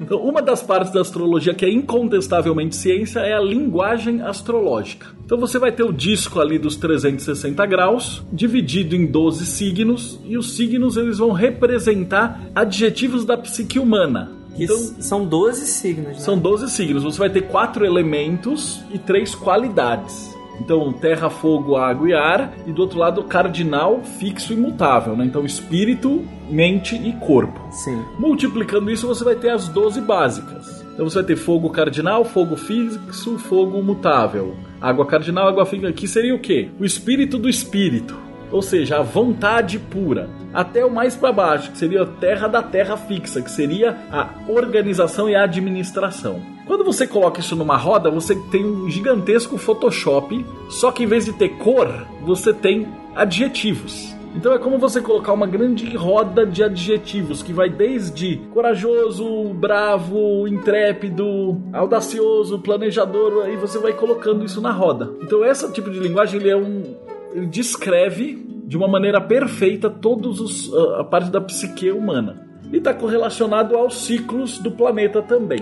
A segunda parte, que também é ciência incontestável, é o mapa astral. O mapa astral é uma fotografia do céu, aonde você tem as fotos onde cada planeta está em cada posição. Então pode ser usado até como um relógio de tão preciso que é. Então essa parte é também ciência, então diretamente ligado com a astronomia. A parte que dá treta com os céticos é quando as pessoas tentam juntar essas duas coisas. É você fazer a adjetivação da linguagem simbólica da foto do céu utilizando o descritivo astrológico. E aí falar, o seu mapa astral diz que você é assim, assim, assim, assim, assim, assado. E aí tem diversas tretas mil. Os astrólogos mostram um monte de exemplo, os céticos mostram outros uh, contra-exemplos. A maioria dos experimentos que os céticos fizeram é só com horóscopo de jornal, então é óbvio que dá falha mesmo. Então tem uns 70, 80 testes, a maioria imensa, esmagadora, é feita com horóscopo de jornal, nunca deu certo. Assim, você não tem registro de, de um teste científico que tenha sido feito com astrologia de verdade, né? Seguindo todos os preceitos da astrologia. Os que tem, eles não conseguem ter a quantidade de gente suficiente para os céticos colocarem como como verdade e também tem aquele grande problema que para você validar a astrologia você teria que validar mundo espiritual e aí você tem o problema da construção do método científico. Então não adianta você virar e falar ok você provou que a astrologia funciona mas com base no que espírito. Você não provou espírito então tudo isso está descartado. Então ele funciona por enquanto como uma espécie de arte que uma curiosidade, uma qualificação artística que Sim. você pode estudar a título de curiosidade. E a Cabala, imagino que está sendo ligado exatamente a esses adjetivos, né? Esses adjetivos estão ligados justamente nessa árvore de adjetivos. Então, o que você vai ter de Sol, eles chamam de Tiferet. Gevurah é Marte, Júpiter é Recede, Rod Mercúrio, Netzah Vênus. É até mais fácil também assim porque por o próprio diante. são nomes de deuses romanos, né, que já tem as próprias características. Exatamente. Quando você dividir mesmo, você vai ter os famosos 72 nomes de Deus. Olha aí. Que simplesmente é você dividir, em vez de 12 signos, você usa 72. Cada um é, é- tem adi- pequenos adjetivos. E aí, não por coincidência, quando você vai procurar na liturgia, você vai ver que o santo tal, ele é o protetor dos viajantes, não sei o que, não sei o que, não sei o que. Quando você olhar ali na qualificação astrológica, você vai ver que justamente aquele signo deveria ser um viajante. Como você tinha pouca profissão na era medieval, você vai ter anjos padroeiros de tudo, fica fácil de alocar. Que é o que a igreja católica faz quando eles precisam precisam de um santo novo para uma profissão nova. Eles olham aquele disco de adjetivos, vê onde que bate, e aí eles já têm um santo pronto e uma data pronta. E esse santo vai bater porque ele já tem a qualidade arquetípica daquela profissão. Por isso que funciona. Entendi. Então não tem nada de esotérico, místico, sobrenatural. É praticamente uma observação de arquétipos. Entendi. Bem, eu acho que com isso dá para fechar bastante. Inclusive, uma introdução ao episódio sobre astrologia que a gente vai fazer. E sim, a gente vai fazer, tá, ouvinte? É, gostaria de agradecer a presença do Del Débil nesse cast que ficou muito legal, ficou bem denso, né? A gente teve uma aquele primeiro episódio que foi um, um, um basicão, né? Algumas perguntas e respostas sobre o que, era cabala, tal, tal, tal. Se não me engano, acho que foi até o décimo, onze, foi bem no comecinho. E agora a gente tem um, um, completão aí. E, cara, além de agradecer, fala um pouquinho do projeto que você tá montando aí. Esse, não, esse projeto é justamente o resultado desses 15 anos de estudo que eu tava compilando. Então, na verdade, era pra ser um livro pequenininho, mas aí eu começo a escrever, era cinco páginas, mas aí você vai dando exemplo, exemplo, exemplo, exemplo. Que a ideia é colocar de um jeito que o cara possa compreender vários níveis desse fractal. E aí, cada espaço que devia ter cinco páginas virou 20 páginas e o livro que devia ter 100 páginas está com 700 páginas. Seria uma. Então, basicamente é isso. Uma enciclopédia, uma gigante. enciclopédia sobre... gigante de cabala hermética. E você pode usar ela em conjunto com a enciclopédia de mitologia. Bacana, legal. Crowdfunding? Também crowdfunding, vai ser muito caro para fazer. é, 700 páginas, provavelmente. Provavelmente não, quase certeza coloridas. Então Caramba. vai ser um negócio, mas vai ser bonito, vai valer cada centavo. Beleza. Bem, esse podcast vai estar lançando na época em que esse projeto estiver saindo, essa campanha. E a gente é, dá aí, deixa avisado, deixa aí nos links aí pra vocês. Beleza, ouvintes? Espero que todos vocês tenham gostado do programa e até o próximo.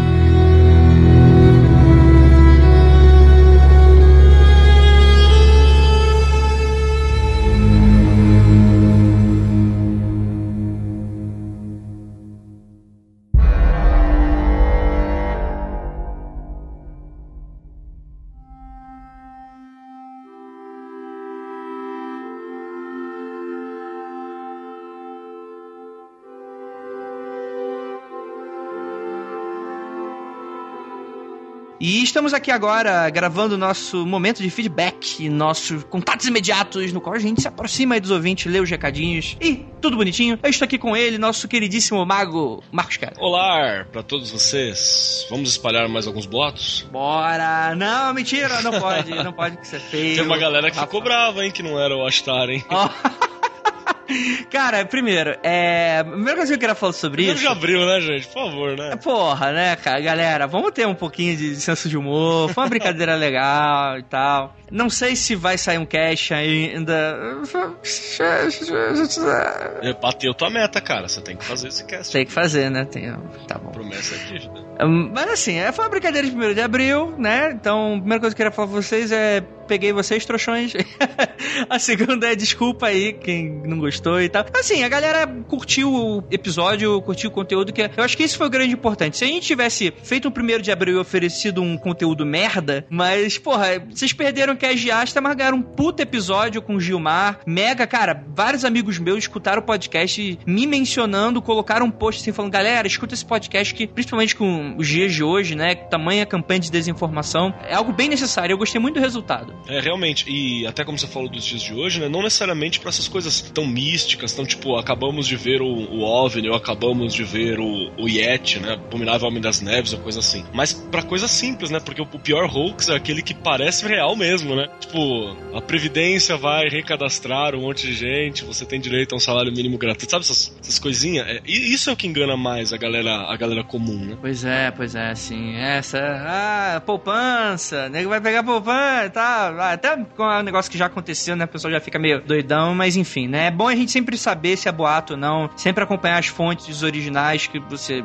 que são de confiança e tal, e nunca, não confie, cara, galera, não confie em post de Facebook, cara, eu já falei isso, galera não, não, não vai na minha, cara, vai na minha que é sucesso. Beleza, vamos lá. Antes da gente começar, no episódio passado nós recebemos um e-mail falando sobre um. Um carinha tava falando ali de um, de um vídeo e tal, só que ele acabou não deixando o link no- nos e-mails, então já vou deixando aí que nos comentários desse post, o Spike06, eu não sei se é esse, eu acho que não, ele coloca o vídeo aí citado na entrevista do Ademar, do Gaia Vard, a entrevista que a gente citou e tal, que acabou faltando o link, então vocês podem conferir ali nos comentários, beleza? Então é isso, acho que a gente pode começar. Ler aqui o comentário do Macalister Calkin. Macalister Calkin, olha aí. Ele fala o seguinte: excelente programa. O E-Farces realmente manda muito bem, mas eu fiquei esperando mesmo que fosse falar do ser que nos observa com tanto amor e carinho quando baixei o programa na sexta. Agora, em relação à cabeça do cachorro, eu também encaro com um certo ceticismo. No caso, ele tá falando do que eu falei, acabei sendo por alto. Cheguei a deixar o link do vídeo do cachorro, do experimento russo de reanimar a cabeça de um cachorro. E ele fala: Mas sou inclinado a acreditar que é verdade. Motivo? Em minhas buscas, infelizmente limitadas a apenas dois idiomas que falo com certa fluência, português e inglês, e dois idiomas que entendo que leio muito mais do que falo, espanhol e italiano, o cara nesse momento jogando merda na nossa cara, poliglota, né? Encontrei sites, comentários, fóruns dizendo que a tecnologia usada no vídeo existe. Além de ter sido proposta há mais de um século antes dos experimentos, sofreu adaptações, inclusive, para os equipamentos que usamos para reanimar pessoas atualmente. Partem do mesmo princípio e são, de fato, parecidas. Antes de uma experiência da cabeça, já havia realizado o experimento com outros órgãos, como o pulmão. O vídeo foi realmente demonstrado para uma plateia grande de cientistas. Há uma matéria da revista Time sobre isso. O cientista realmente acreditou, assim como o narrador do vídeo, e o local onde o vídeo se passa, que inclusive é um instituto que, entre outras coisas, desenvolvia a chamada ciência de reanimatologia. Nossa, que horror! Meio reanimate essa porra. É, tem o filme, né? Reanimator. Sim, sim. Só que o Reanimator é um, um livro do, do, do Lovecraft, né? Assustador. Infelizmente, algumas dessas fontes eu não posso verificar por mim mesmo, já que o experimento foi realizado na União Soviética e as fontes originais estão em russo. Mas a conclusão que eu chego é que o vídeo é possivelmente uma farsa. Possivelmente é diferente de provavelmente. Ele deixa aqui. Mas a ciência demonstrada nele é verdadeira, aparentemente possível, ficando sem comprovação por um método muito cruel, já que esses experimentos, os cientistas decepavam a cabeça de um cachorro vivo, sem se importar se ele era velho, saudável, enfim, antiético. É, cara, assim, não é porque esse. o vídeo em si, né? Todo esse conceito de você reanimar um pedaço do corpo, ele exista hoje em dia, que aquele vídeo é real, né? Então, assim, ah, quer dizer que. eh, Se você pegar um dessas teorias da conspiração de terra plana, de. É, a terra plana é até uma bem mongol, mas sei lá, de. Se o homem foi mesmo a lua ou não. Se você pegar um vídeo de, de um cara explicando, o cara vai dar uma argumentação que tu, se tu quiser acreditar, aquele nível de, ah, quero acreditar e não quero pesquisar muito mais a fundo as respostas sobre isso, o cara acredita. Então, assim, não é porque é possível ter sido fake que é fake, né? Então tem muita essa diferença. A plana tá aí, né? Que não deixa a gente mentir. Sim, com certeza. Tá bom, tá bom, cara. Um beijo aí, abraço pro Macalister Calkin. Vamos agora pro próximo e-mail. E-mail dele, o nosso salvador, Jesus G. Já frequentei casas de ayahuasca, o Santo Daime, e tenho tremendo respeito e admiração pela planta e as pessoas que trabalham com ela de forma séria. Mas, um dia, fui a um lugar e após o ritual fiquei dando uma volta e vendo uns quadros que tinham por lá, e um deles havia uma imagem de um homem loiro com cocar de índio voando em cima de um planeta, com a mãozinha do Astar. Comecei a dar risada incessantemente. Nunca mais voltei. Profundo, né? Sim. Eu achei que. Acho que tem alguns efeitos ayahuasca ainda aí, ô Salvador. Ah, sim, com certeza. É, falando nisso, ayahuasca é algo que eu não. Eu não gostaria muito de gravar sobre, porque isso entra muito mais do terreno do, do E-Adeptos lá, do- da galera que grava sobre mais espiritualidade e tal. É, é, eu não gosto de gravar sobre esses assuntos, de mencionar esses assuntos, porque vai muita crença pessoal da pessoa, né? Tem gente que Vai, gosta, tem gente que não gosta, que inclusive que não concorda, né? Enfim, é, isso é um assunto muito polêmico e acho que não, não rola da gente gravar, não. Bem, vamos ler aqui o comentário da Juliana Ponzilacqua. Ela fala o seguinte: beijo pra ela, inclusive. No cast, o pessoal indica que a gente ajude a desmistificar o Rox, mas ninguém disse que esse é um trabalho bem espinhoso para quem não é o Gilmar. Outro dia, eu fui com toda delicadeza no comentário do Facebook e disse: Queridão, olha, ó, começa o passivo-agressivo assim, Juliana, calma. Isso, além de notícia do ano, retrasado, ainda é mentira. Resultado, xingamento e bloco maroto. Quando você desmente alguém que passa hoax pra frente, você lida com o ego das pessoas. E a verdade é essa: a maioria fica puta ao ser desmentida. Esse cast foi bacana demais, adorei a participação do Gilmar. Cara, eu já passei por isso diversas vezes. Mas assim, eu acho que a gente não devia desestimular, não. Na verdade, eu acho que isso é um bom método, inclusive, da gente separar um pouquinho quem é importante para a gente manter dentro dos nossos círculos ou não. E eu não tô falando daquela balela de, ah, galera, não briguem por causa de política. Não, não é nada disso. Porque, até porque, se eu sou amigo de uma pessoa, eu relevo os comentários dela. Enfim, eu relevo o Rafael Jacaúna, gente. Eu sou amigo dele. E, então... então, e só pra falar do, do Rafael mesmo. O Rafael, é, apesar da gente dar essa, essa zoeira toda, ele acreditar nesses hashtag da vida e coisa e tal, ele é um cara que verifica várias fontes, assim, saca? Principalmente quando tem uma coisa relacionada à política e tal, nesse embate todo. Ele tá sempre dando uma olhada, sempre fazendo umas críticas até pontuais. para mim, pelo menos, ele sempre aparece e é um cara que eu sempre levo em conta na palavra. E mesmo quando me corrige, você tem que agradecer, né, cara? Acho que parte da maturidade é tipo, meu, você tava errado nesse ponto aqui. É você olhar e falar, pô, obrigado, não tinha percebido, né? E aí você vê se dá para você dar uma, uma consertada, se precisa pedir uma desculpa, ou se foi um, um, ponto de vista conflitante entre os dois. Isso é parte da, da maturidade. Portanto, friquezinhos e friquezonas, né? Vamos aceitar aí, vamos tratar bem aquele que nos corrige, né? Sim. Isso é muito legal de falar. Cara, eu sou uma pessoa extremamente prepotente, orgulhosa e arrogante. É. e e, cara, é dói quando sincera, a gente. Né? E sincero. É assim, é, o que dizem. Mas, cara, dói, né? Quando a gente tá meio que compartilhando uma parada, acreditando se é verdade, alguém vai no comentário e fala. Então, André, mesmo, mesmo, cara, mesmo que o cara tenha gentileza, mas ainda assim, cara, porque mexe com o orgulho da pessoa, mexe com aquela coisa de, pô, eu fui trouxa, né? né? A gente foi trouxa nesse caso. E, mas acontece, faz parte do jogo. E, e eu considero assim: é melhor eu ter passado por isso dessa maneira do que a pessoa não falar nada e eu continuar com essa bobagem, ou eu acabar, tipo, é, é, sei lá, estimulando a desinformação. Isso é muito ruim. E, cara, já diversas vezes eu já fui. Assim, quando são amigos meus, parentes próximos, ou quem tá no meu Facebook e é amigo meu, é, quem não tá, foda-se. Aí eu chuto o balde mesmo. Eu sempre falo, oh, pô, toma cuidado, isso não é verdade na maioria das vezes eu nem paro para analisar se é ou não, porque já, já, sabe, é aquele tipo de coisa que tem que ter muita paciência para fazer. Mas quando é algo muito absurdo, eu falo, porra, isso aí é fake. Cara, uma vez o cara falou, tá, mas essa é a minha opinião. Eu vou fazer o quê? Ah, você fica quieto e você lamenta, só isso. Cara, tipo, era o 20, né? Aí tu fala, beleza, brother, eu e assim, eu aceito todo mundo de amigo de boa, mas é, é uma coisa que as pessoas às vezes não, não sabem separar. Tipo, é essa galera que fala que, ah, não perca seus amigos. Cara, não é porque você é amigo no Facebook que você é meu amigo de fato, né? Eu tenho os meus amigos. O cara é meu amigo, o Rafael é meu amigo. Enfim, tá até batendo a polícia aqui. Calma, gente. Mas a questão é que, cara, tipo, não sou obrigado. É isso que eu tô querendo. Eu não sou obrigado e vão todo mundo pra merda. É, vamos continuar aqui. Já perdi a paciência. Sintético. A ira também é assim, né? A ira é, é da paulada também. Cara, a, é sério. Eu achava que eu não tinha paciência. A ira é muito louca. Ela fala assim: não é indireta, marca fulano de tal ainda. E a ira é da hora, velho. Sim, sim, sim. Vamos lá. Agora vamos ler os e-mails. Leia, Keller, nosso primeiro e-mail. Vamos aos e-mails. E-mail de Anderson Couto, 42 anos e professor, um colega professor. Abraço, Anderson. Força aí que a coisa tá zoada, mas a gente consegue aí dar um, um gás na educação. E ele começa com: Porra, Andrei, me enganou! Joguei o podcast lá pra cima na minha playlist e fui ouvir Amarradão. Crente que vocês. E é um professor do gueto, né? Amarradão, crente, pá. Crente que vocês iam falar do grande comandante, que quando fizerem um filme a respeito vai ser interpretado pelo Brad Pitt. E aí, primeiro de abril, malditos quando a frota estiver realizando a evacuação do planeta na grande purificação, vocês serão deixados para trás. Isso é uma ameaça, eu acho. Olha aí, ó. Conta com uma ameaça. Já mandei uma mensagem telepática ao grande Astar requisitando isso. Fora isso, o episódio sobre o E-Farsas foi excelente. Acompanho o site há bastante tempo e ele me ajudou a acabar com muito papo furado nos grupos da família. Cara, o Gilmar ele merece ganhar um prêmio por essa habilidade, né, velho? A habilidade de acabar com os papos babaca em, em, jantar de família, em grupo familiar, sim, mano. Sim, Você lembra antes da internet, tipo, aquela história de que Ozzy Osbourne era satanista, que ele tinha sacrificado um morcego. Aí você descobre que foi sem querer, foi tudo uma merda, né? Sim. O mundo tá foda. Vamos lá. Tem uma sogra que acredita em tudo. O que chega na timeline dela e eu tenho um prazer incomensurável em decepcioná-la. É um bom gênio, logo ver. Parabéns a vocês e ao primo do Léo Lopes, que eu esqueci o nome agora. Anderson Couto, 42 anos. Olha aí, legal. Bacana. Você mandou cinco vezes, velho, o bagulho.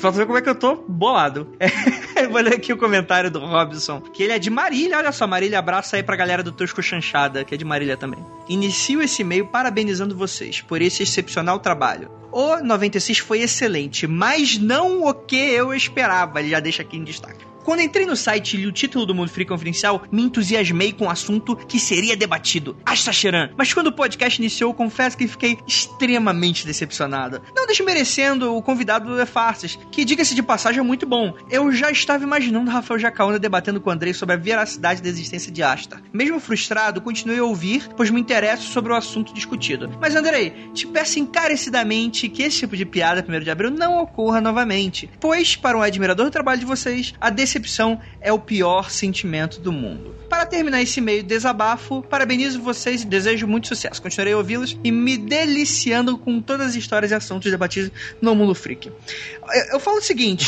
eu falo o seguinte, é, Robson, quanto mais as pessoas se decepcionam, mais eu tenho vontade de no próximo ano fazer uma maior ainda. Olha que caótico e mal isso aí.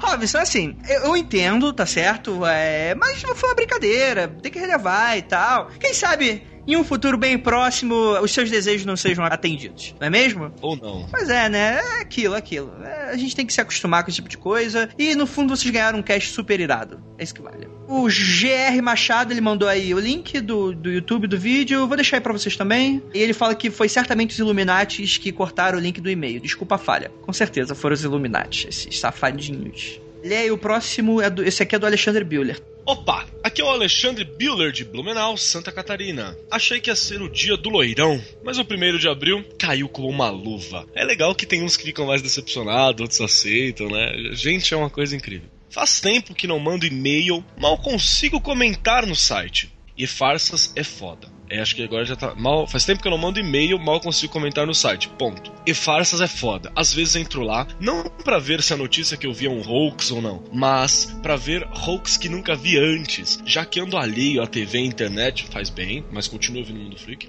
E ver o quão as pessoas acreditam em coisas malucas me fascina. No meu Facebook, para escapar da bolha comentada pelo Gilmar, tenho várias páginas sensacionalistas, páginas extremistas, no bolivarianismo.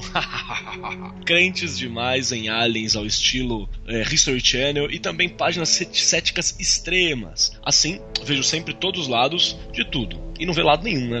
Eu faço isso também no fim acaba uma desinformação maior. Não faço isso com política, pois daí é foda ficar analisando política em tempos como esse. É uma pessoa até que sensata. Em uma das páginas sensacionalistas apareceu a foto da pirâmide no México soltando um raio ao céu. Fotografia da suposta energia sendo liberada. Quando vi aquilo pensei, ah não. Eu como designer tenho que comentar que isso é falso. pra quê? Foi um auê, não importava o que eu falava. Em geral, sou believer, mas tem coisa que não dá. E quando postei a matéria do E Farsas, pronto. Quando li, tadinho, está sendo iludido pela conspiração, blá blá blá, daí eu saí da discussão. Agora, só rio dessas páginas extremistas crentes ou as extremistas céticas. Até. Abraço, galera. Ah, cara, quem, eu já vou deixar a mensagem, cara. Assim, é, Ateus, amo todos vocês, mas se você curte a Teia, cara, não faça isso com você mesmo, por favor. Enfim. É até cansadinho, né, mano? Porra, cara, é, não dá, cara. Quando o nego que era pra ser inteligente começa a usar falácia, aí complica. Enfim. Eu curto a página deles, mas nesse formato aí, tá ligado? Tipo, vamos botar pra ver o que, que a galera tá falando, manja? Sim, sim, sim. Ah, não, sim, claro, pra questão da informação e tal. Mas às vezes tem nego que compartilha umas bobagens que eu vou, eu vou te contar, vou te contar. Enfim, né? Agora eu acho que chegou a hora. Principalmente eu vi que acabou de ser um capítulo do Bleach. A Bankai do Zaraki acabou de ser mostrada. Tô curioso para ver o que é, porra. 700 capítulos pra essa porra. Vai se ferrar, Titicubo. Enfim, o que, que nós aprendemos hoje, Keller? Nós aprendemos hoje que pessoas são diferentes, mas todos amam o Astar. Olha aí, todos diga por você, queridão. eu, só, eu só gosto do que existe. Vou deixar isso no ar. Olha só. E, já que você falou do Bleach, One Piece é melhor. Ah, não, sim, claro, One Piece é melhor, cara. O Bleach foi bom nos primeiros capítulos só, cara. Eu... Eu, li, eu li, acho que as primeiras cinco edições e eu deixei quieto, cara. Agora One Piece tô aí, sendo enganado há 10 anos. Ah, olha aí, mas One Piece é legal pra caramba até hoje, é legal pra caramba. Porra, demais. Ó, vai começar agora o anime do Boku no Hero Academia, que vou deixar aí a recomendação pra vocês que todo mundo diz que é muito bom. É tipo um, um anime que você troca aí, sei lá, os Shinigamis ou ou ninjas, ou piratas, por meio super-heróis no estilo comics americano. Então, tipo, é uma escola de super-heróis. É muito legal. Porra, vou, vou pôr na lista. Sim, bem, bem, bem aquela doideira japonesa. Enfim, enfim. Isso é isso mesmo. Chegou, chegou de comentários otakus, Otaku Virgão nessa página, nesse podcast. Vamos finalizar. E aquilo, galera, como eu sempre digo no final de todos os episódios, não olhem para trás.